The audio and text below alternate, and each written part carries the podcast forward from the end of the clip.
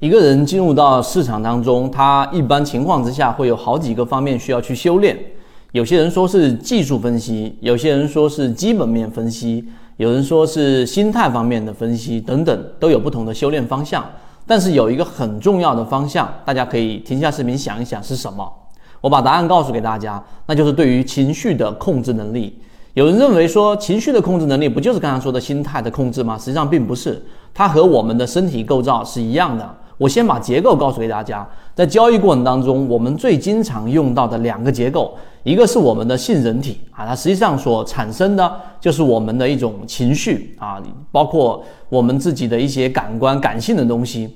另外一方面呢，就是我们的前额皮层啊，前额叶皮层。前额叶皮层呢，它更多就是我们所说的这一种系统二，跟卡尼曼的思考快与慢是一样的。系统一是我们的感性，由杏杏仁核来产生；另外一个就是前额叶皮层产生的系统二，我们的理性。一个系统一，一个系统二，这个你搞明白？这第一点。第二点，那和我们的交易到底有什么关系呢？最经常和所有人都会出现的问题：追涨杀跌。其实追涨杀跌，很多情况之下，其实不由你自己本身的这一种意愿所改变。他一定想追涨，一定想杀跌，为什么呢？因为在追涨的过程当中，其实你会分泌出很多的多巴胺，很快乐，很很刺激，很兴奋，很多的激素会不断的分泌。这一个呢，就是我们必然的要克服的一个方向。而前额叶皮层呢，大部分情况之下我们用不到，但他们会给我们更多的理性的判断。这是为什么我们在圈子里面要去讲盈利模式和系统，这是第二点。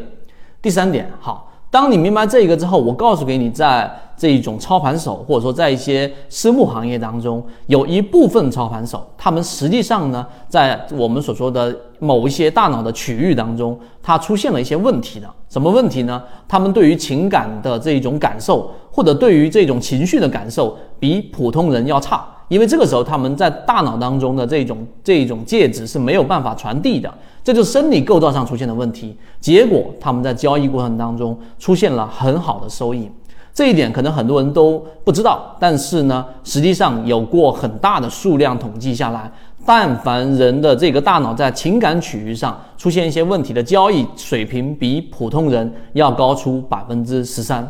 所以第三个结论你听明白之后，好，回归到我们的交易当中。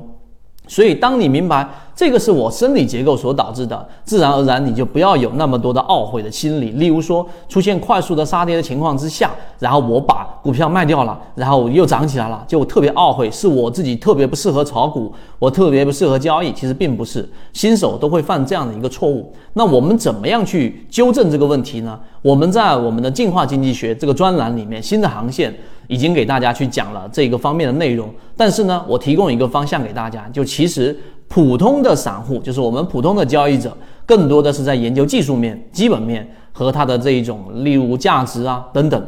但是呢，高级的玩家、职业的玩家，他们从来不研究这一个，这个也是有数据统计的。他们更多的研究是：第一，大部分的散户他们最经常犯错的事情是什么？刚才我们说的追涨杀跌，实际上杀跌是为了更好的去买到低的筹码，而你追涨其实就是为了它更好的出货。它会研究个体的常规出现问题的一种情况。第二个就是群体当中，就大家。可能几千个散户在一个群体当中，最容易让市场犯错的一种行为，他们只研究这种行为，而本身不太关注于个股的这种价值，这是一种流派，而且占了很大的比例。当你明白这个之后，你才知道我们在设计交易系统的时候，并不能专注于研究于技术分析和基本面，更多的还要研究刚才我们说的市场当中大部分人会犯错的一种情况，研究这种情况，然后从中套利。一旦出现这种情况，就从中套利。这个就是我们进化经济学里面一个很小的模块。